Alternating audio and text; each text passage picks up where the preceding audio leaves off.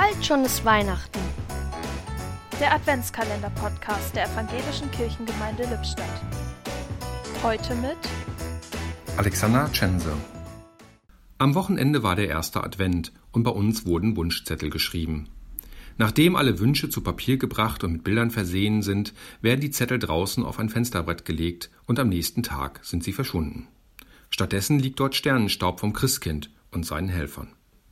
Auch wenn unsere Kinder dem Glauben ans Christkind inzwischen entwachsen sind, hat diese Tradition inklusive Sternenstaub doch Bestand.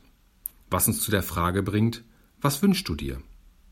Diese Frage ist offenbar mit zunehmendem Alter der Kinder schwerer zu beantworten. Ein Zeichen dafür, dass doch eigentlich alles da ist. Mein jedes Jahr wiederkehrender Wunsch Weltfrieden wird unterdessen zunehmend belächelt.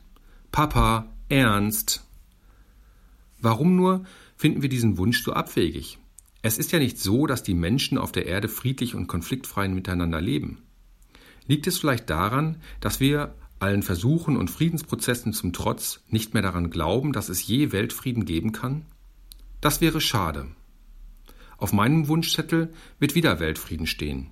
Wer weiß, vielleicht, irgendwann. Ein Türchen öffnete heute Alexander Tschense